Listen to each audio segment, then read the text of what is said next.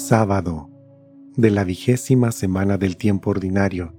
Evangelio según San Mateo, capítulo 23, versículos del 1 al 12. En aquel tiempo Jesús dijo a las multitudes y a sus discípulos, En la cátedra de Moisés se han sentado los escribas y fariseos. Hagan pues lo que les digan, pero no imiten sus obras, porque dicen una cosa y hacen otra hacen fardos muy pesados y difíciles de llevar, y los echan sobre las espaldas de los hombres, pero ellos ni con el dedo los quieren mover. Todo lo hacen para que los vea la gente. Ensanchan las filacterias y las franjas del manto. Les agrada ocupar los primeros lugares en los banquetes y los asientos de honor en las sinagogas.